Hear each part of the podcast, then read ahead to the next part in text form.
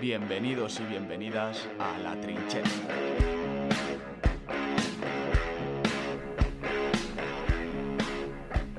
¿Qué tal familia?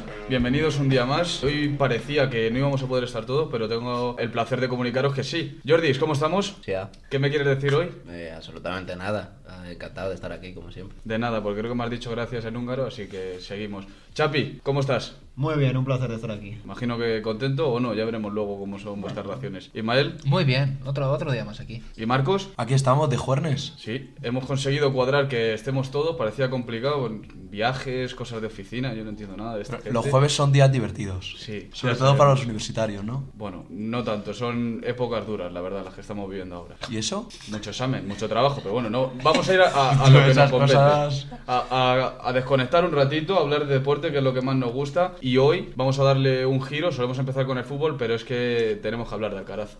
Tenemos que hablar de Alcaraz, lo dijimos la semana pasada, ojalá sea así, y así ha sido. Se lleva el torneo de Miami, ganó la final contra el noruego Casper Ruud, número 7 del mundo en ese momento, 7-5-6-4. Un partido de dos horitas más o menos, pero es que lo que nos deja son titulares, más récords que bate este chico. Es el tercer tenista más joven en ganar un Master 1000. Es más joven que todos nosotros. Bueno, eso por supuesto que, Que eso ya duele. Es verdad. 18 años y 11 meses tiene. Pero para los que les mayor, gusta ¿eh? comparar, que sepan que el segundo más joven en hacerlo fue Nadal. O sea, ver, ahí está. Y luego, eh, ya hablando de los partidos, sí que es verdad que las semifinales y la final no son tan buenas como el partido que hace contra Chichipas. Pero aún así, eh, resolutivo, que es lo, como tiene que ser, como ha sido Nadal siempre, y a tope. Y en la final salió una cara nueva que a pesar de su juventud le dio un repaso a un tenista mucho más eh, experimentado en lo psicológico. Ya no solo, no solo lo tenístico, fue de principio a, a fin una pisonadora. Parece que Runo llegaba en su mejor momento físico, pero aún así estuvo excelente. Más récords, primer español en ganar en Miami. Bueno, eh, Sí, ya Nadal lo ha intentado creo que son cinco veces y, Y- no lo ha llegado a conseguir. ya ha llegado Alcaraz para decir aquí estoy yo. Y también es el más joven en hacerlo. Ahora mismo se coloca como número 11 del mundo y me apetece hablar un poquito de, de hasta qué punto puede llegar este año. Y es que yo creo que puede ser que para finales de 2022 seguro va a ser top 10, pero yo creo que puede llegar a ese, ese puesto 6-7. Y les cuento ahora mismo, en primer lugar está Djokovic, segundo Medvedev, tercero es Berev, cuarto Nadal, quinto Sisipas, Jordis, Gracias. y el sexto es de Berretini. Sabemos que Berretini y Alcaraz son dos rivales que se gustan. Ha habido piques entre ellos. Y Yo creo que va a estar ahí, porque los que tiene por delante, creo que el nivel que está dando Alcaraz es para pensar en cosas grandes. Él mismo lo ha dicho. Quiero y creo que estoy capacitado para ganar un gran slam, lo cual demuestra mucho carácter por su parte. ¿Y por qué no? ¿Por qué no va a estar en- entre los grandes del tenis? Y se viene la mejor de la temporada, que es la tierra batida. Y es, Sí. su, es su pista favorita. ¿Cómo le gusta a los españoles la tierra Sí. batida? También a Badosa, que por cierto ya también tiene que empezar ahora la temporada y ya ha dicho que tiene unas ganas enormes, sobre todo Badosa y el Roland Garros, ya sabemos que lo ganó ahí como junior, son un torneo y una, y una tenista que se entienden perfectamente. Bueno, no sé cómo veis vosotros, ¿creéis que es posible que llegue Sí, a, ese, yo- a ese puesto? Yo creo que va a llegar al torneo de maestros de final de año, que son los ocho mejores, creo, recordar. Y yo creo que va a estar ahí, de los ocho mejores de, de Racket ATP. Yo creo que se puede colar este año ahí. Hay que recordar que antes de ganar el Master 1000 estaba fuera del top 15 ¿eh? y ahora ya con... A se un décimo, un ha dicho décimo. Carlos. Es que parte de este torneo, creo que es en la posición 16ava, parte el torneo de Miami, y es que es una escalada tremenda la que está haciendo Alcaraz, y sobre todo el nivel, el nivel tenístico, el nivel de madurez que tiene sobre la pista, que a cualquiera que le vea le hace pensar en que está listo. Pero difícil ganar un Gran Slam. Eh, se puede soñar, pero es muy complicado. 18 añitos, los Gran Slam son muy largos, mucho partido de muchas horas.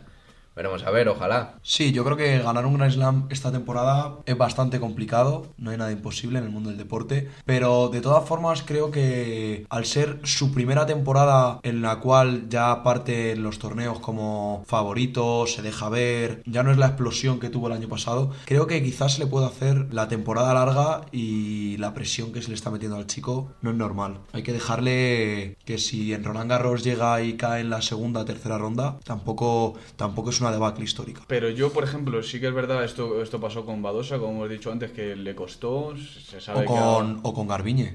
por ejemplo, que han pasado ganó por ma- Wimbledon malos momentos. y se pensaba Pero que yo iba a al ser la Alcaraz le veo una fuerza, eh, sobre todo mental, muy grande. Y estar con 18 años, vamos, no me acuerdo si Nadal hacía referencia a esto, pero estar hablando ya de tan grandes cosas pu- puede salir muy mal, como fue lo de GC, ¿no? Sí. o puede salir muy bien porque ya demuestra que el tío está preparado, o al Bueno, menos lo quiere. Lo de Jesse muy bien para el mundo de la música. Eso sí es verdad. Es un artista, ¿no? Y además, Alcaraz tiene más pelo que Jesse. ¿La has escuchado tú, Chapi, en muchas discotecas Sí, a Jesse? muchas, muchas, muchas. Y No, muy pero- bien, ¿eh? A ver qué más quería hacer un Nada, que lo bueno que tiene Carlos ahora mismo es que todavía Alcaraz, Carlitos Alcaraz. el, el- el menos malo, que, que tiene a Rafa Nadal todavía en la pomada. Y eso, quieras que no, en la prensa española le quita mucho foco. Sí, y eso no tiene tanta presión. No está tanto en el foco Claro. mediático.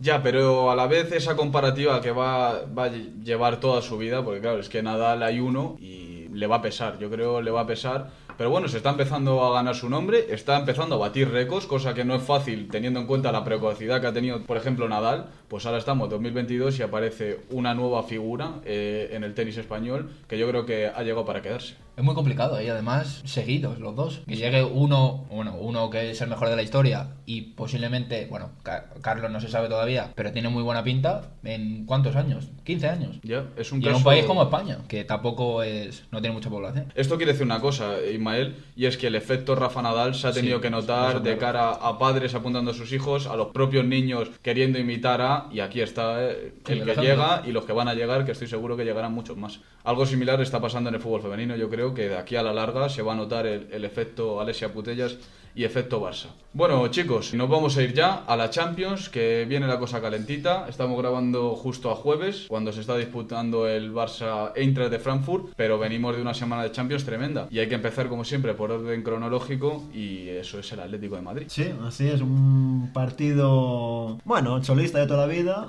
que se dejó un 1-0 y bueno, todo vivo para la vuelta, que es lo que queríamos. 1-0, eliminatoria abierta. El Manchester City fue superior a- en la posesión, pero a nivel ocasiones el Manchester City realmente no tuvo, no fue un asedio como lo de Múnich o como lo de Anfield. Y en ocasiones yo vi al Manchester City que estaban desesperados con el equipo del Cholo, con cómo defendieron. Que tácticamente creo que el planteamiento, fuera ya del 5-5 o el fútbol prehistórico que lo ha catalogado Guardiola, es bastante a tener en cuenta un rigor defensivo perfecto. Con la táctica ahora vamos, pero quiero escuchar de momento sensaciones. ¿Vale? Bueno, a mí no me dejó descontento, ni mucho menos. Lo dije aquí la semana pasada que era salir vivo de ahí, y yo creo que salimos más vivos que nunca. Y ahora la vuelta, el 13 de abril, quiero recordar, pues a, a que el Metropolitano diese sentencia. Y bueno, y pensándolo en mi casa, yo creo que en- el Atlético de Madrid nunca ha tenido esta situación. ¿Cuál? La de remontar una eliminatoria de Champions en su casa. Sí, sí, sí, sí. Hombre, Yo te lo digo. La del Real Real Madrid. Madrid. claro. Pero Barcelona fue 1-1. No, No, no. la del Madrid, la de contra el Benzema. Madrid. No. Contra el contra el Madrid, sí, solo. Que eso fue una locura. Y el Al- Atlético Madrid-Barcelona 2016.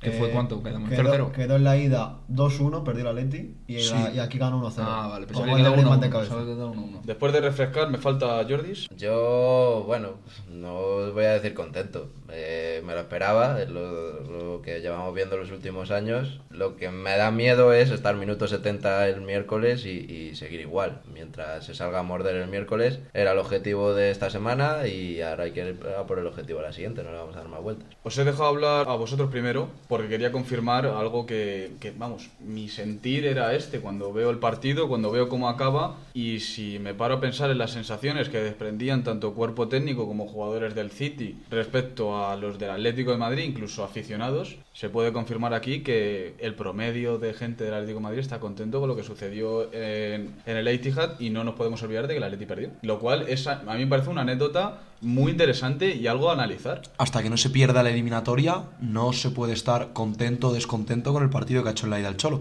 Porque si en la vuelta ganas y te metes en semifinales, el planteamiento de Cholo en el Etihad será perfecto. Pero estamos hablando de aquí ahora. Yo quiero em, analizar el por qué. Y yo tengo una teoría. Y es que yo pienso que más allá de que el City ganó al Atleti, eh, este partido tuvo mucha atención en dos de los mejores entrenadores del mundo, que son Guardiola y el Cholo. Y yo creo que el Cholo ganó Guardiola el otro día. Yo creo que también. Y diría que otra vez le tiene que tomar la medida a los equipos de Guardiola. Eh, sé que al fin y al cabo es encerrarse, pero hasta encerrarse en el- eh, contra esos jugadores es muy difícil. Y, y ese- esa capacidad de- del Atleti de, de colocarse bien, cerrar todas las líneas y sobre todo corregir, porque la primera parte, los primeros 15 minutos, eh, todo el rato cancelo y cancelo y cancelo por la banda, eh, se cambia un par de posiciones, ya está cerrado cancelo. Eh, lo único que hubiese hecho distinto, si vas a jugar al pelotazo, a lo mejor hubiese sacado a, a Suárez, vas a pelear balones que, que a lo mejor a Griezmann. Nah, yo Suárez no, pero a lo mejor Cuña, mm, que tiene más zancada, aunque no estuvo acertado, tiene. Yo creo que es el jugador con más potencia de la plantilla, la verdad, sin contar a lo mejor Marcos, que no está bien, la verdad. No está nada bien. Pero además tuvo un par de jugadas que pudieron ser Pudieron- claves sí, sí, sí. y no, no estuvo bien. Pero bueno, a ver, yo es que veo, mm, tengo un punto de vista, yo, creo- yo creo que el City eh, tenía miedo a las contras del Atleti y no arriesgó mucho eh, con el balón. Yo le vi que no metía muchos pases interiores, de alguna jugada puntual, aparte que el Atleti defendió bien. No veía que arriesgara mucho por pase por dentro porque tenía miedo, eh, yo creo. Pero A alguna contra. Eso pudo ser porque, a ver, lejos de, del 5-5 del Cholo, que lo ha catalogado la prensa así, yo no creo Bueno. que fuese 5-5. Fue 5-5. Defensivamente fue 5-5. cinco, Defensivamente, fue sí. Del 17 al 45, luego no fue todo el partido. Creo que Fueron 30 la defensa bastante fue perfecta porque los futbolistas del De Madrid, cuando tenían la pelota los, los jugadores habilidosos del City, no presionaban. Era en el momento en el que el Atlético podía sufrir, cuando en el gol, de hecho, sale Reinildo a la presión de Phil Foden, Phil Foden le rompe, filtra un pase. Yo me voy a quedar con el apunte que ha hecho Jordis de corregir, que me parece una de las facultades más importantes de un entrenador, y es que el Cholo corrigió y Guardiola no es que no corrigiera durante el partido, sino que el planteamiento que hizo el Cholo otro día lo tenía que haber esperado él, como se lo esperaba media España y sobre Inglaterra. O sea, no pilló por sorpresa a nadie. Ahí, cuando te plantean una cosa y tú no eres capaz de buscar soluciones, porque el City no las acabó encontrando, la sacó Foden, que sacó destellos del banquillo. Salió el fresco y cambió las cosas, puso calidad, cosa que los que estaban en el campo hasta entonces no lo habían hecho. Centros laterales para rematarlos con Gabriel Jesús o Bernardo Silva. Que esto ya pasaba, o sea, yo me acuerdo de 2010, 2011, ya, ya se le salía a los equipos a, encerrar. ¿Qué pasa? Que ahí tenías a Messi, entonces era mucho más fácil todo. No, pero, mm, yo, o sea, yo creo que Guardiola sí que en los tres cambios que hizo, yo creo que sí que buscó una solución y que fue meter ahí a Gabriel Jesús, hacer un poquito de 9 para que tengan más complicado saltar lo- los rivales. Y yo creo que en el gol pasó un poco así. Dudó Reinildo si saltar o no saltar, le dio tiempo a que Foden se diera la vuelta y Foden, claro, la puso donde la tenía que poner, eso está claro. Pero yo creo que Gabriel Jesús, meterle ahí entre centrales, fue otra cosa. Porque antes, en todo el partido, era Bernardo Silva de falso 9. Bernardo Silva es que ni, no era ni, ni 9 ni falso, no era nada. Ahora sí, Atléticos. Eh, entiendo que no haya preocupación, entiendo esa cierta alegría porque el plan ha salido bien, pero ojo, marcarle un gol al City no es tarea fácil. Es el equipo menos goleado de la Premier, entonces pensar que vas a ganar en el Wanda es un pensar muy valiente, es algo atrevido y hay que hacerlo. Cuidado porque no es moco de pavo, estamos hablando del City. No, no, obviamente, claro que será complicado el miércoles en el Metropolitano. Clave si llega Rubén Díaz o no llega, porque la defensa del City cambia mucho si están Rubén Díaz y Laporte bien, a si están Nazamaque o Stones, que no le gusta nada a Guardiola, por lo visto. Bueno, tiene dudas con él, se pagó una millonada y al final...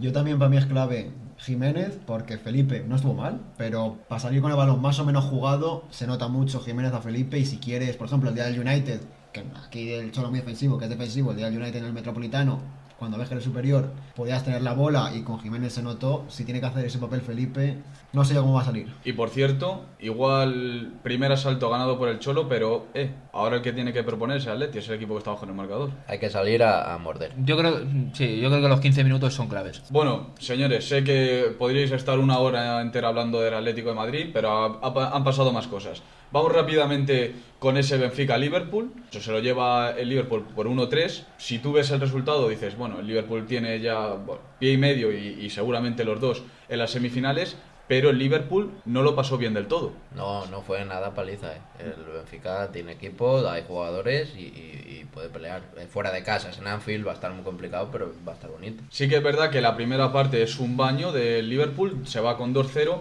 pero en esa segunda parte marca el gol Darwin Núñez, el bueno Qué de jugador, ¿eh? Qué bueno, 28 goles lleva este año. Y ahí empieza a apretar el público, empieza a demostrar el Benfica que es un equipo que ha eliminado al Ajax, que venía a hacer una fase de grupos tremenda, que dejó al Barça fuera y apretó. Ayer llegó el gol del 3-1 al final de Luis Díaz, jugón, por cierto, su primera gran noche europea, gol y asistencia, y parece que sentencia la eliminatoria. Sí, ¿no? Yo creo que ese gol, con 1-2, un gol ahí en Anfield puede caer, como cayó en Holanda con el Ajax, pero dos goles es muy difícil, la verdad. Complicado. Y de hablar del Liverpool nos vamos a ir directamente a Londres porque ayer el Real Madrid dio una exhibición. Si no la dio el Real Madrid, la dio Karim Benzema de nuevo. Gran partido del Real Madrid, la verdad. Y ganó bien, es que ganó bien. En la primera parte se pudo haber ido con 0-3 fácilmente, porque tiene una Vinicius, bueno, que a lo mejor no sorprende a nadie, aunque define medianamente bien. No, yo esto Y lo luego- define mal, ese gol hay que meterlo. Y luego tiene la de Benzema, que tiene mala suerte porque le dan ahí atrás, y no tiene nada más. Luego le cogen la espalda a Carvajal, que no es noticia, en el gol de Haver, y, y se va con 1-2, que sí que bueno, puede, puede suponer un poquito más de problema, saliendo al descanso, y luego te viene, claro, luego te viene lo de siempre con Benzema y los porteros. Sí, es que al sí. final... Sí, sí, no, Benzema, partidazo, la verdad. Es que ya es un jugador total, ¿eh? Ah, Tú le ves jugar y es un 10, pero es que le mandas una nevera y te la remata. Es que se ha convertido en un jugador total, la verdad. Dos hat-trick en dos partidos de la fase del CAO. Que- Ha pasado de, de ser ese futbolista que recibía bien de espaldas, filtraba balones, se daba la vuelta, a ser un jugador total y ahora mismo, para mí, no es ninguna locura decir que es el mejor jugador del mundo. Sí, sí, hoy, hoy, este último mes, el mejor del mundo, la verdad. y esta última duda, temporada quizá sí, también. sí, puede ser así. Los números de Benzema este año son muy locos. Estamos hablando de que lleva 11 goles en 8 partidos de Champions, los que suma en Liga ya, igualando su mejor temporada desde que llegó al Madrid y poco más que decir, sinceramente, porque yo sí que podría estar un programa entero hablando de él. El primer gol me parece una barbaridad. Me parece que es un gol que el 50% de los delanteros de élite no lo marca al primer toque con el pie y lo mete con la cabeza. Me parece una barbaridad. ¿eh? Sí, la verdad es que es un golazo, ¿eh? porque le pilla atrás, mete así como la cabeza con un giro extraño, pero la mete en la cuadra, la verdad. Y luego para completar, que hay jugadores y momentos que marcan la diferencia, porque nada más marcar el 3-1 después del error clamoroso de Mendy, de nuevo vuelven a aparecer los porteros, que me lo comentaba Ismael antes, hay una parada de Courtois a Lo- Pilicueta. lo- los dos jugadores más importantes del Madrid este Sin año, duda. cl- clarísimamente. No, y seguramente, bueno, eh, seguro, Courtois ahora mismo es el, o el último año el mejor portero del mundo y Benzema, pues si no es el mejor jugador del mundo, está en el top 3. Entonces, eso te hace la diferencia. Aparte de que el Madrid tiene un muy buen equipo. y el claro. partido de Modric, eh. Sí. Ojito. Y esto no es populismo, lo que voy a decir ahora, Seguro pero que sí lo es. Seguro.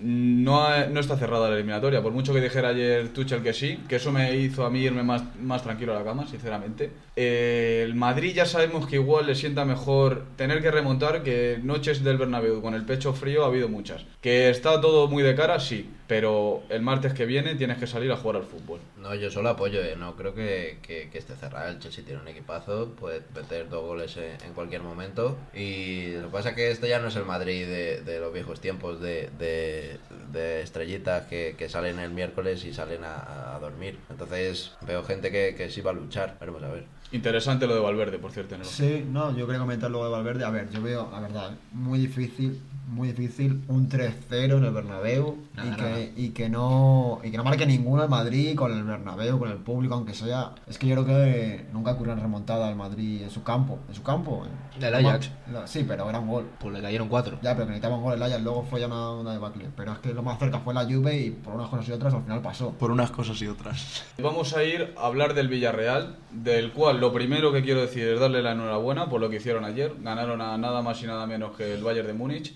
Lo siguiente que quiero hacer es pedir perdón, porque yo el día que hablamos del sorteo de la Champions dije literalmente, o no sé si literalmente pero parecido, el Villarreal, bueno, que se lo pase bien.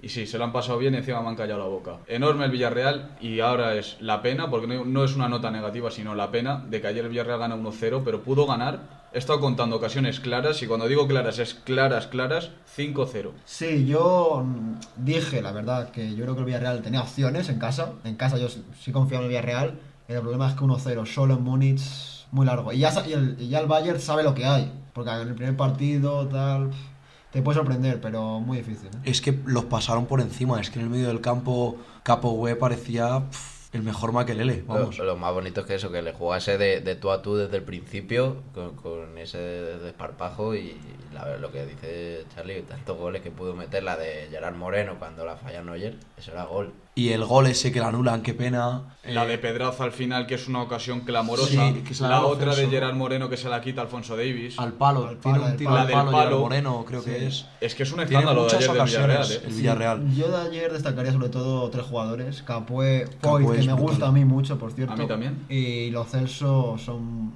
partidazo lo de ayer. ¿eh? Creen de la crema, es lo Celso. Es un jugador de fútbol tremendo. Es jugador liga, la verdad, quiere decir, se ve que la Premier pues no pega tanto, pero la liga es un jugador pues muy típico de aquí. Ojalá que consigan pasar esta eliminatoria y si no, nadie le va a quitar al Villarreal lo que ha hecho con sus santos, ya sabéis, de ganar a todo un Bayern de Múnich. Y si no, el miércoles a comer torrijas, así que no pasa nada. Yo no quiero decirlo de que se lo pasen bien porque ya... Es muy complicado que pasen, porque el Allianz es un estadio que aprieta mucho, pero joder, es que viendo el partido de ayer es que fueron superiores, yo creo que 70 minutos. Yo aún pega. confío en el Villarreal, la verdad, aunque sea Múnich, pero... Hombre, ¿cómo no vas a confiar? No, sí, pero si decir- confiabas antes de ayer, Ya, pero quiero decir que el Salzburgo quedó 1-1 con el Bayern de Múnich. Y luego le cayeron siete. le Le cayeron cayeron siete, siete. sí. Pero bueno, no Pero- vamos a pensar No, no, eso. vamos a confiar, hombre, vamos a confiar. Veremos qué pasa. Ha vuelto la liga y pasaron cosas de las cuales vamos a hablar y vamos a recuperar una sección que hacíamos antes, lo mejor y lo peor, picadito. Lo mejor, Jordis, empezamos por ti. Eh, Morales y el Levante. Aunque no haya mucha esperanza, perfecto. Chapi. Yo lo nombré antes, pero tengo que darme otra vez con Courtois. Courtois y Balaídos, una única historia.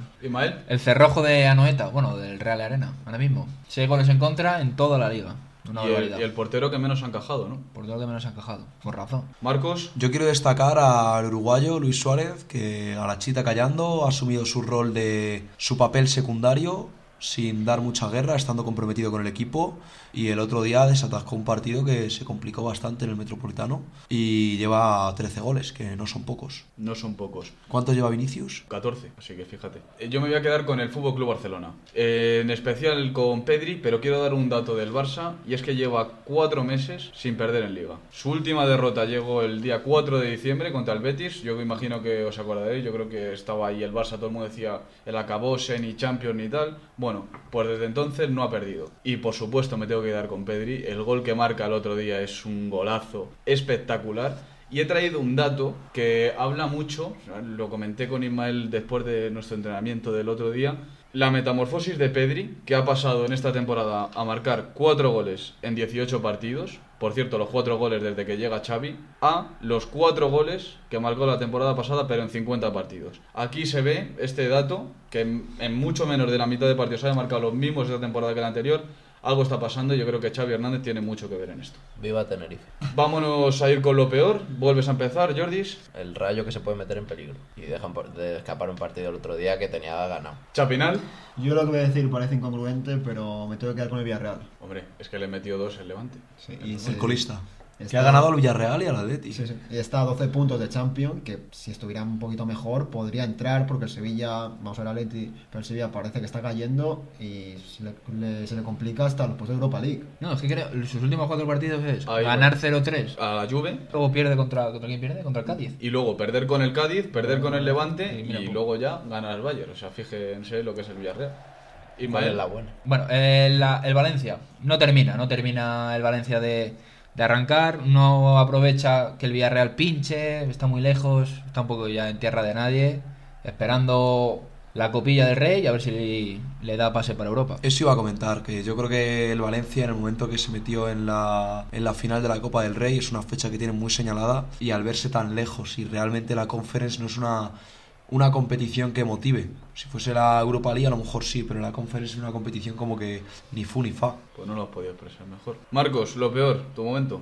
Bueno, yo creo que lo peor fue el escándalo vivido en, en Balaídos, porque la actuación de González Fuertes yo creo que es de los, desde luego, de los mayores escándalos que he visto con VAR. Sin VAR he visto muchos y este es que es una, una auténtica vergüenza. A mí no me parece para tanto, ¿eh? Sí que es verdad claro que, que no, ya lo sé el yo. de... Una no pregunta, una pregunta. penalti. ¿Han sacado ya a González Fuerte de Balaídos o sigue pitando penaltis? Pues no lo sé, pero Es que yo va- quiero vamos, tirar a- uno. vamos al tema. El de Militao, estamos de acuerdo todos en que es penalti. Penalti, claro, y clarísimo. El de Rodrigo a mí no me parece penalti. No ¿Por qué penalti. motivo? Porque Murillo, si no me equivoco es el que lo hace, pisa primero césped y luego Rodrigo tropieza contra él. A mí es el que menos penalti me parece de todos. Y luego el de Mendy, No, yo no. lo he visto hoy a cámara lenta Y y a cámara lenta no es penalti. Pero que ese penalti lo señale González Fuertes en el campo, en directo, lo entiendo perfectamente. Sí. Claro. Y si lo señala él por decisión suya, no tiene que entrar el VAR ahí. Bueno, es que el VAR entra cuando, si- es que- cuando, ah, cuando quiere. Es que ahí está el problema, que no entra el bar cuando tiene que Porque, entrar. porque se supone que el VAR no puede entrar cuando es interpretación, ¿no? Es que yo no, sinceramente te, te no lo, lo sabes, discutiría, ¿no? pero es claro. que no lo sé. Claro, es que habría que traer es que aquí a un es que- colegiado a que nos explique. Lo que incita Porque- es al mínimo contacto te vas a tirar. Porque el bar es, ha pitado penalti, ¿hay contacto? Sí, pues ya está, no puedo. que no, contacto en el área Es interpretación del árbitro, lo ha pitado, pues punto y final. Claro, es que vas, vas- incitas a los jugadores a- al mínimo tiren. contacto en el penalti, te tires. Pero- haya lo que haya. Y más si vas de blanco. Pero aquí el problema yo creo que no es tanto de González Fuertes como del problema que está causando el VAR y se ha visto en esta jornada. Que lo del Madrid es una de otras tantas polémicas que ha habido en la jornada 30 de Liga. Aparte que decir que es que González fuerte sí, Es no, es que es muy malo. ¿eh? Aparte en general es muy malo. sí. Me quedo con el Alavés como lo peor, porque le cayeron cuatro del Atleti, cambia de entrenador, se queda sin Mendilibar, a quien la verdad respeto bastante, pero no han ido bien las cosas, una victoria en 12 partidos, y llega Julio Velázquez. Julio Velázquez que le debe alabar que salvó al Marítimo de Portugal la temporada pasada, lo cogió en dos meses lo salvó, pero cada vez que ha entrenado equipos grandes o similar no han ido demasiado bien las cosas. Julio Velázquez, por si no le conocéis, fue el entrenador del Villarreal cuando bajó a segunda división, acabó fuera a mitad de temporada. Julio Velázquez fue el entrenador del Betis en la 2014-2015, no llegó a tomar las uvas. Y Julio Velázquez probó en Italia en el Udinense y también le acabó fuera a mitad de temporada. ¿Se Esta comió las uvas en Italia o no le dio tiempo? La verdad es que no, no sé si llegó a, a diciembre o no, pero Joder, vaya mitad de tiene Pero, Julito, pero- pero a ti qué te ha hecho, porque de Sí, la verdad que sí, vaya hecho. Sí, el problema no es con Julio, el problema es que el Alavés es ahora actualmente colista de la liga Y traer a un tío que... y no sé yo hasta dónde va a ir esta Alavés. Bueno, señores, se acabó la jornada de, de liga, que como yo preveía iba a traer polémica. La ha habido, ha sido, yo creo la primera vez que ha subido la tensión aquí en el, Será en el estudio. Que acostumbrados también estamos. Y nos vamos Por a ir ya sí. a sacar temitas a la palestra, ¿no? Lo primero que vamos a ver es el sorteo del Mundial y analizar el grupo de España. Por si hay algún despistado, lo comentamos. Yo no sé qué grupo la toca España. Pues te lo voy a decir. El ganador del Nueva Zelanda-Costa Rica, que ya dijimos que se tienen que enfrentar, es un partido de repesca. Alemania Partidazo, ¿no? Y Japón. ¿Qué opinamos de este grupo? Cuidado, ¿eh? porque además Alemania es el segundo partido y si por lo que sea no ganas el primero y tienes que ir contra Alemania, y claro, puedes, puedes perfectamente no ganar con Alemania, eh, se complica la cosa. ¿eh? A ver, a priori deberías pasar primero o segundo, pero si el primer partido te entran nervios o se te encierra Sí, sí, como sí. la Eurocopa, que te pasó en los partidos te costó, y el segundo es Alemania, ya vas con todo al tercer partido y bueno, bueno, cuidado. ¿eh? Sí, yo, a ver, tiene que pasar, pero yo creo que. ¿Quién te puede quitar la plaza? Japón. Debería ganar a Japón fácil. Y a Costa Rica o Nueva Zelanda también. Alemania, pues puedes perder, obviamente, porque los alemanes pues son los alemanes. Y quieras que no, tienen un gran entrenador y tienen buena selección. Y son alemanes, es que los alemanes no, no te puedes fiar de ellos, ni aunque vamos. Así que, no sé. Ahora Nada. que se- Yo creo que este mundial es un poco descafeinado, ¿no? Que se juega en noviembre, ¿no? Bueno, a ver. Noviembre en Qatar. Hay error en lo, en lo de que sea en Qatar, pero un mundial es un mundial, ¿no? Y también no, Ya, le, no pero- le preguntes a ninguno de los países del grupo qué estaba haciendo en 1940. ¿Por? ¿Por? Alemania, Japón, España. Hostia, muy, muy buen apunte Sí, sí, sí, histórico sí, sí, de- sí, del sí, señor sí. Jordi. Joder, muy es que bien es- Es un salido. auténtico Cada genio. uno lo suyo. Muy bien, ¿eh? Muy bien. Bueno, yo para comentar, que me has dejado abrumado, la verdad. No, no sé si. Y en Costa Rica y Nueva Zelanda, ¿qué estaba pasando en 1940? No sé, habrá que preguntárselo. Eso ya para el siguiente día, ¿no?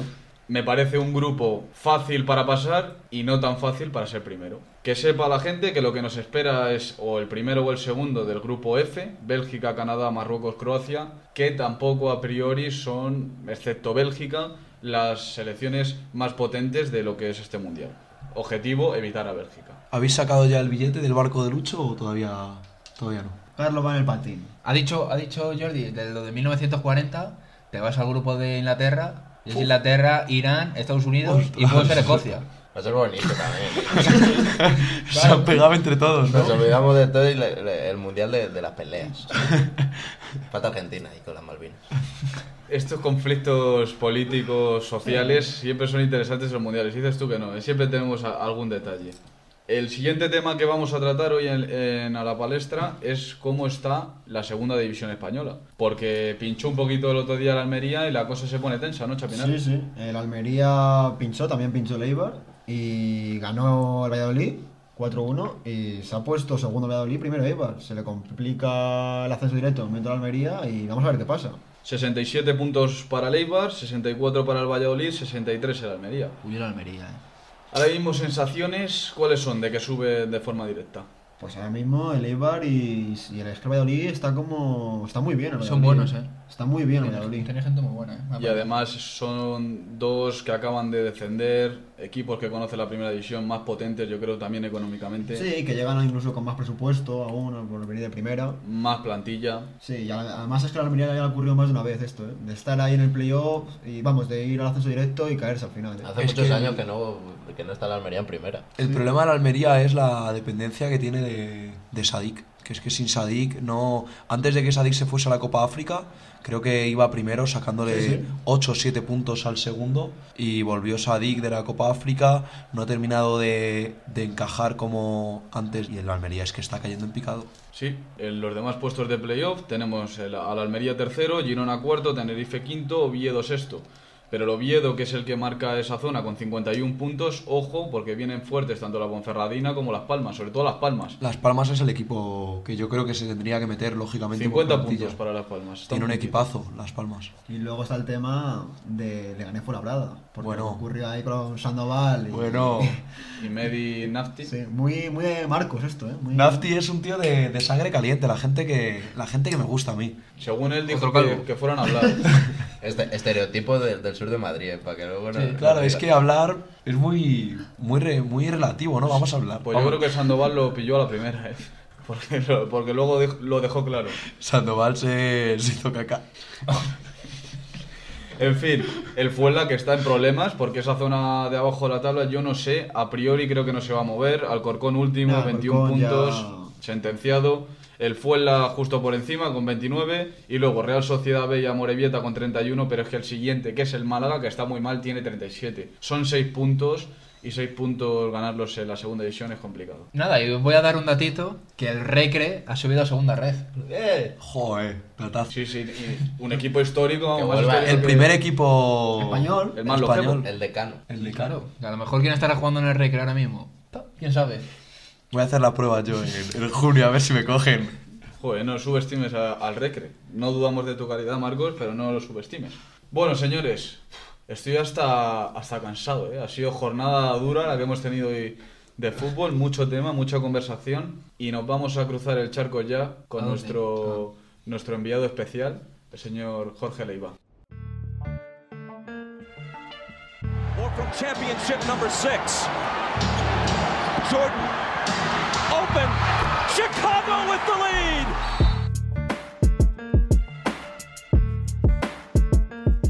La, la última semana mala. De, he venido haciendo periodismo y esta semana voy a, voy a tirar un poco de, de- gracia. Iba a comentar la clasificación, pero como no me gusta decirla así de seguido, está mal que le pida a la audiencia que la busquen ellos y yo la, la comento. Yo creo que la audiencia la sabe perfectamente. Nunca le subestimes a ellos tampoco. Ellos Vale, son- no, eh, saben de todo. Son muy Apu- buenos. Rápidos de la clasificación, tampoco hay que darle muchas más vueltas. El este está decidido, los cuatro primeros puestos. Eh, ya voy a dar aquí opinión propia. De ahí va a salir el campeón. Estoy casi seguro al 98%. Del Vale. salvaje este. Pero ahí hay que hacer un apunte. Esto quiere decir, Jordis, que das por sentenciados a Brooklyn Nets. Eh, no doy por sentenciados a Brooklyn Nets. Hombre, le das un 2% de vida. pero Un 2. Pero que dos. pero eh, va a ser muy bonita si se mete y llega a la primera eliminatoria con, con Boston Celtics. Yo creo que va a ser eh, de las mejores de, de la primera ronda, seguramente de las mejores que vayamos a ver en todos los playoffs. Pero mm, la defensa de Boston, como está aguantando, eh, me parece pff, imposible para, para Brooklyn, que, que vive de meter 150 puntos todos los partidos. Y ayer, si, si me permites que te interrumpa, Brooklyn necesita de que Kyrie Irving y Kevin Durant jueguen la segunda parte entera para ganar a mis pobres Knicks. Que bueno, yo les querré mucho, pero no son nada del otro mundo. Entonces, problemas para Brooklyn. A mí lo que me dolería, o sea, yo lo que me dolería es no tener a...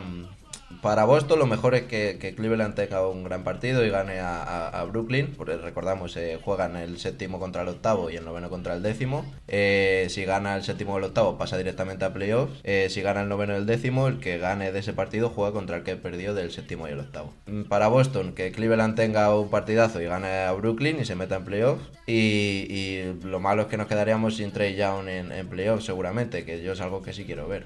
Y si nos vamos al oeste, quizá lo más interesante ahora mismo es ver si Dallas de Luca consiguen alzarse a esa tercera posición, ¿no? Sí, sí, y aquí quiero acordarme de, de nuestros amigos de Swiss NBA. De nuestro amigo Adri, que cuando, cuando vino aquí de visita yo dije que, que a lo mejor Dallas podía ser finalista de conferencia. Eh, se me criticó duramente, no sé si fue en antena o después. En antena, se- en antena. Pues en antena fue, ¿no? Eh, nos veremos, nos veremos en, en junio, Ojo que ataque, ¿no? en las finales. Espero que esta propuesta sea siempre desde el cariño y la amistad. Pero y no como la de Nafti, Pero si, No, no, pero si nos vemos va a ser un uno para uno de baloncesto. si te hubieses equivocado, esto no lo dirías, ¿no? Mm, Igual sí, Y igual no. espérate que no se vayan en primera ronda y le guarde el audio.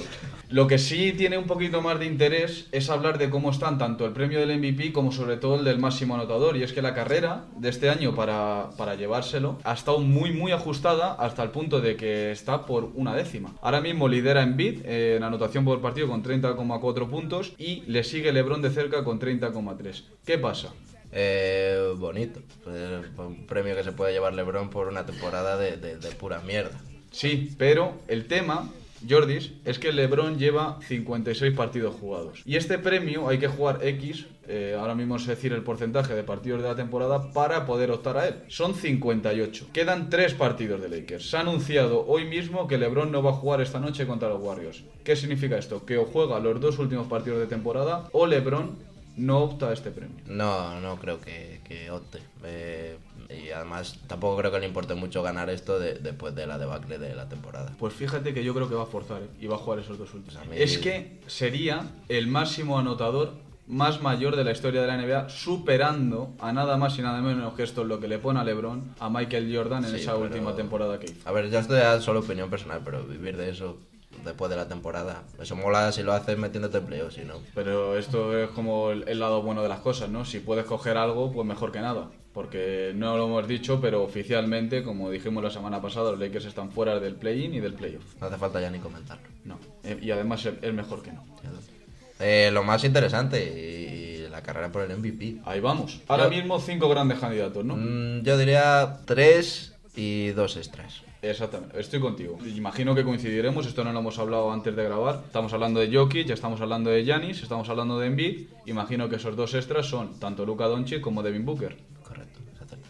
Para mí, los tres principales, eh, vamos a meter ahora mismo estadística. Jokic, 27 puntos, 14 rebotes, 8 asistencias. Giannis, 30 puntos, 12 rebotes, 6 asistencias. Embiid, 30,4 puntos, como bien hemos dicho, 12 rebotes, 4 asistencias. ¿Damos datos o directamente a la opinión personal? Yo iría a opinión. Opinión, ha hablado demasiado en vida esta noche, no se, les- no se suele fijar en estas cosas, pero lo- los Yankees son así y para el MVP esto lo van a tener en cuenta. Dice que en Filadelfia es más difícil ganarlo, que no sabe lo que tiene que hacer, pero mm, no sé, yo después de ver el partido el domingo, que Lakers, Lakers Denver, mm, yo que estaba jugando partido tranquilito, con, pensando en la Coca-Cola que se iba a tomar después, a gustito. Eh, cuando, necesito, cuando necesitó el equipo que anotase, anotó. Cuando no, dio asistencias. Le veo con una superioridad y, y además toda la temporada llevando ese equipo él solo con respecto al, re- al resto que, que le veo como MVP. Pues yo, Jordis, es verdad que tengo muchas dudas, me cuesta decidirme por uno, pero creo que Embiid, que también ha jugado solo, porque ha llegado Harden ahora, pero la mayor parte de la temporada la ha jugado solo, creo que es el año que se le puede dar el premio. Siento decirte que no soy el único que, que piensa esto. Pues yo creo que se lo debería llevar en bid porque bueno, ha hecho una temporada espectacular. Se lo merece de- desde hace ya dos temporadas o tres por lo menos y nunca se lo ha llevado. Y a pesar de que está muy igualado, en bid lo que ha hecho esta temporada es una, es una locura. Así que mi MVP para él. Aquí está empezando una enemistad para los siglos, ¿eh? Histórica, ¿eh? En las canchas y, y- y en la radio. Vamos a, a proponer a Adri de Swiss NBA que para los playoffs, seguramente cuando ya estemos más relajados y ya hayan acabado los exámenes y, y todo, hagamos aquí un debate, yo me pongo a mediar y os dejo que os deis bien el uno con el otro. No, no, prefiero que nos veamos en el campo. Ay, Dios mío de y de mi corazón. Gracias Adri, por cierto, siempre apoyándonos, siempre ahí atento. Nos ha mandado este audio dando su opinión sobre el MVP, que por cierto coincido con él. Vamos a acabar el, el programa, como no, con la sección especial de Marcos, que nos ponga al día con todo lo que ha pasado en el multideporte. Empezamos con el ciclismo, nos vamos a Flandes, Tour de Flandes, segundo monumento de, la temporada, 273 kilómetros de carrera, con cuestas bastante, bastante duras. Y bueno, empezó la carrera con una pequeña fuga controlada, que se luchó mucho hasta el kilómetro 80, 90, no sé, no se juntaron todos. Pogachar dio el susto en los primeros kilómetros, se cayó, se levantó y luego dio cátedra, que finalmente no pudo ganar, pero espectacular la carrera de Pogachar, que lo mencionaré más adelante. Muy valiente, Iván García Cortina, español se metió en la segunda fuga y bueno, luego ya se empezaron a juntar, Pogachar descomunal, hizo un ataque, quien no lo haya visto, me parece que es interesante verlo, cómo pasa a todo el mundo, parece que va, va en moto, parece estas, de estas motos que llevan el agua y todo eso, pues pasa Pogachar por delante de todos los fugados como... Como cuchillo en mantequilla. Exactamente, pasa, vamos. Y bueno, lejos de quedarse solo, eh, le cogieron en el siguiente puerto, Pogachar volvió a atacar, intentó dejar a los hombres más fuertes, no lo consiguió y en el tercer ataque fue cuando, cuando hizo la fuga, cuando hizo la selección en la cual se quedaron los 10-12 ciclistas más fuertes, en los cuales mencionamos al gran Van der Poel, que fue espectacular la carrera que hizo, cómo aguantó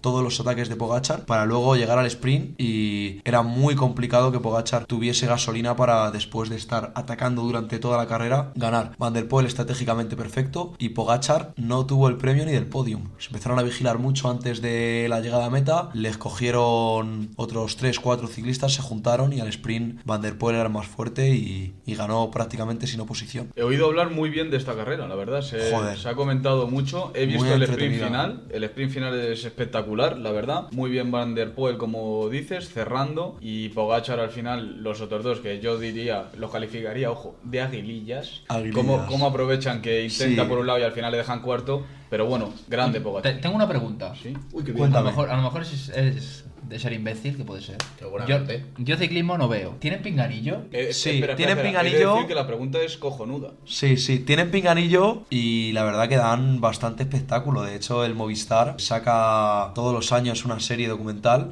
en la cual se ven todas las luchas por los pinganillos, cómo los motivan, cómo los van diciendo lo estás soltando, lo tienes, aprieta un poquito más, le tienes a tantos minutos, afloja, espera a tu compañero. El ciclismo es un deporte muy, muy estratégico y, y bastante bonito. Sí es cierto que yo no soy de los que ve, no voy a mentir, ni etapas, ni monumentos, ni grandes carreras. Las veo enteras. Muy rara vez he visto una carrera de ciclismo entera. Pero sí es cierto que tenerlo ahí de fondo, estar tú haciendo tus cositas, tal, lo otro. Que subo en este puerto, venga, pues me asomo ahí, me abro, Me me asomo. abro una latita de Coca-Cola o me saco unas pipas y las veo un poquito. Y yo he de decir dos cosas para Ismael. Una, la primera, si escuchas el ciclismo por la radio, gana mucho. Y la segunda, a respecto a lo de los pinganillos, si ves, por ejemplo, este sprint final, te digo que cuando Van der Poel defiende la posición, ahí no hay pinganillo que habla. Está con el cuello totalmente torcido, como Sí, si fuera sí. su cabeza fueran los mismos retrovisores. ¿Cómo se vigilan? al vacío. ¿Cómo se vigilan antes de los sprints? Es algo que yo Para- sería incapaz de hacerlo. Para que tú te ubiques con la Fórmula 1 cuando va a ver, por lo de Ocon el otro día, ve por el retrovisor a Fernando viniendo, vale, pues aquí es la cabeza de Van der Poel, así, mirando a los ojos a Pogachar. ¿Por dónde vienes? Pues me giro. Es igual, ¿eh? Increíble, la verdad. A mí me gustó bastante ese sprint final. Hay pingas. Bueno, y tenemos también en el territorio nacional la Vuelta a País Vasco, la Itzulia, en la cual tenemos la presencia de Roglic, Benepuel, Daniel Felipe Martínez, Blasov, Furán, Pinegard, Alaphilippe, Enric Mas, un cartel bastante apetecible, si no me equivoco el líder es Roglic y parece el principal favorito a ganarla, y los pinganillos de los cuales nos preguntaba Ismael han dado que hablar en el Caja Rural. No sabían si atacar, si no, y el, un, un iluminado del, del pelotón dijo, no, vamos a esperar el sprint. Y el director de carrera, bueno, el director del Caja Rural le dijo, sí, ¿y a quién vas a ganar el sprint? A la Philip. Y antes de acabar con lo del ciclismo, ojo, llamamiento, llamamiento importante y le cedo el turno a, a Jordis. Un momento triste también para el ciclismo. El otro día me, me- me robaron la bici. Pues suena chufla porque es lo que hay que hacer y reírse de ello, pero, pero me dolió. O sea, sí. yo ¿Dónde? sí, Buena bici, No, esto, esto es momento serio. Por favor, respetemos a nuestro No, compañero. no, muy buena bici, además. ¿eh? Eh, sí, por lo que sea, nuestro oyente es el ladrón. No por nada, pero yo solo pido por favor que, que la necesito para moverme.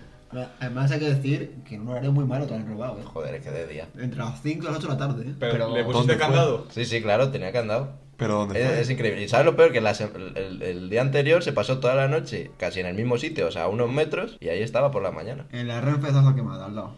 Bueno, y no es por faltar, por supuesto, a ningún oyente nuestro, ni calificarle de ladrón, pero es que puede ser. O sea, siempre está la Nunca se posibilidad. ¿no? La audiencia es así de No, caprichosa. no, y que se ha robado es un ladrón, ¿o no? Que tú tienes papeletas, por cierto. ¿eh? Yo no, yo no tengo bici, lo siento. No me gusta. Vamos con Marcos. Cerraremos la sección de multideporte con el atletismo. Ha habido medio maratón de Madrid y medio maratón de Barcelona. El medio maratón de Madrid, 17.000 corredores. Ganó Vicent Kepkemoy, keniano, una hora 01. Hizo un gran tiempo. Y la sorpresa de la prueba la dio la, la keniana también Morata Mosetti, que batió el récord de la prueba por 24 segundos. Una hora 07, 22 segundos hizo. El mejor español fue Javi Guerra, que quedó en octavo lugar y va recuperando sensaciones. Y la primera clasificada española fue Azucena Díaz, también octava, con 1.16. Grande, Azucena. Y en la media maratón de Barcelona, menos participantes, en eso les ganamos, porque lo demás, en nada. En, en Barcelona se ha corrido mucho más rápido que Madrid. También hay que decir que, que el recorrido es mucho más favorable. El tiempo en Madrid fue muy frío. En el medio maratón de Barcelona sí que hubo, hubo récord de la prueba en la, en la categoría masculina. Aftu Teklu hizo 59.06, revalidando eh, la corona de, de la media maratón. Volvió a ganar, volvió a batir el récord de la prueba y se presenta como un principal candidato a, a grandes cosas. Y en el ámbito femenino, Margaret Kipkemoy, como no sé cómo se pronuncia. Yo creo que lo has hecho bien. Si hay alguien que lo, lo sepa, que nos lo, nos lo diga y cambiaremos la pronunciación. 1.05, gran, gran marca. Y el mejor español fue Alejandro Rodríguez en un décimo lugar y Cristina Silva, decimotercera en la categoría femenina. Bueno, gracias Marcos y es una pena que no hayamos podido estar nosotros en la maratón. ¿no? Una pena. No, se- no No se hemos consiguió llegado. el reto. Podríamos haber estado perfectamente. No sé si, si hubiéramos ganado, por ejemplo, a Azucena. No, yo creo que, que igual cuando llegase a la meta, Azucena ya se había duchado, le habían dado un masaje y Es no, sé- probable. no sé si tomará cerveza Azucena. Si la No, toma o pero no, un Powerade seguro que ya se ha tomado. ¿eh? o dos. He de decirte yo que no hemos acabado con el multideporte porque igual que la semana pasada tuvimos trágicas noticias con el boxeo, esta semana no tan malas. Sandor Martin, uno de los nuestros, se llevó su velada contra José Félix, un intercontinental del WBA, bueno, es lo de menos el cinturón, lo importante es que escala en el ranking mundial, está ahora mismo quinto para, como aspirante del superligero. Y bueno, si atendemos al mote de Joselito, así es conocido José Félix, Joselito, y su boxeo, que fue bastante pobre, podemos pensar que es un boxeador bastante principiante, pero no, no es así. Un boxeador que hasta el día de, bueno, al día de hoy lleva 39 victorias ganadas, 6 perdidas y 30 de ellas ganadas por KO. O sea, no estamos hablando de un don nadie tampoco. Que se retira, Joselito. Sí, eso parece. Sí, sí, sí, sí, lo dijo Sandor, ¿no? Que cuando acabó la, el combate, dijo, muchas gracias, ha sido mi última... Es en el décimo Ah, asalto, yo no sabía la- las palabras que había, pero antes de empezar, algo que es poco común, se saludan, se abrazan y le dice algo, yo creía que eran palabras de respeto, pero no, parece ser que se retira, José Félix. Y, y bueno, un Sandor que estuvo bien, muy bien, boxísticamente hablando, tomó el centro del ring, tomó la iniciativa y Joselito que intentó buscar el combate a una mano y no llegó, no llegó, empezó a, a pasar el tiempo y como toda la vida se acaba, se llevó el combate fácil Sandor, decisión unánime, dos de los jueces votaron 100-90, el otro 99-91, victoria clara. También en el boxeo hubo un campeonato de, de España espectacular del peso welter en, en Fuenlabrada que se lo llevó Amin, el boxeador de, de Aluche, que hizo una pelea bastante buena y su rival Aaron Alhambra también hizo una pelea espectacular. Bastante más entretenido que, que ver a Sandor fue esta, esta pelea de estos dos jóvenes. Puede que no fuera el otro día el mejor combate del mundo, pero lo que dejó claro es que Sandor está para cosas más grandes y que, ¿por qué no?, puede optar a ese título mundial. Sí que es verdad que esa corona del superligero la tiene completamente unificada Josh Taylor, un buen boxeador, el británico, pero quién sabe, ya demostró contra Mikey García que puede competir, que puede ir a América a ganar las grandes bolsas y estoy seguro que ahí va a tener más combates. Sí, sí, sí, el tío ganar gana y técnicamente es muy bueno, pero muchas veces le pasa que como que el aficionado quiere un poquito más, ¿no? Podría apretar un poco más y ser un boxeador un poquito más valiente. Desde luego estoy mucho más contento con lo que pasó el otro día que lo que vimos la semana pasada. con- Decidiendo Hombre, desde luego, desde luego. Aquí se va a quedar el programa de hoy. Atentos a este fin de semana. Va a volver la Fórmula 1, lo va a hacer en Australia. Va a volver Mar Márquez al GP de las Américas. Hay que destacar que ganó Alex Espargaró con una Aprilia, ¿eh? En Argentina, que no lo hemos mencionado. Y pole. No tenemos, nos- La no tenemos de la este- historia. Sí, la verdad que un tío súper majete. Eh, Este fin de semana la Fórmula 1 es para muy cafeteros. Mucho, ¿eh? Te tiene que gustar mucho. Recordemos, eh, a las 7 de la mañana la carrera. Que este fin de semana se dice que empieza el plan de nuevo. Bueno, se dice que han cambiado el, que han cambiado el fondo plano y la- la- le van a meter un par de segundos, un par de décimas por vuelta. Así que Y ya no es rosa, ¿no? eso. Que, pesa- que pesaba más, pesaba 3 kilos más la pintura. Joder. Joder, pues anda, que Sí. vaya. Vaya, vaya fenómenos. Vaya tela, la verdad. En fin, nos vemos después de Semana Santa. Pasen unas muy felices fiestas. Coman muchas torrijas. No tantas para algunos, este penal, y luego se te nota. Y lo dicho, hasta luego, muchas gracias. Pásenlo muy bien, disfruten de la Semana Santa. Y un buen potaje. Nada, por mí, que no comas. Chao, chao.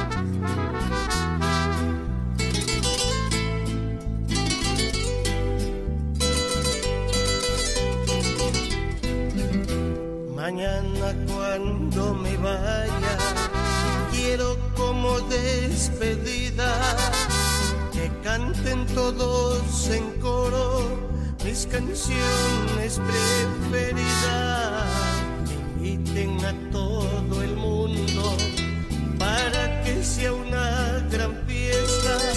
Con guaro y mucha cerveza pa' que no sientan tristeza. Con guaro y mucha cerveza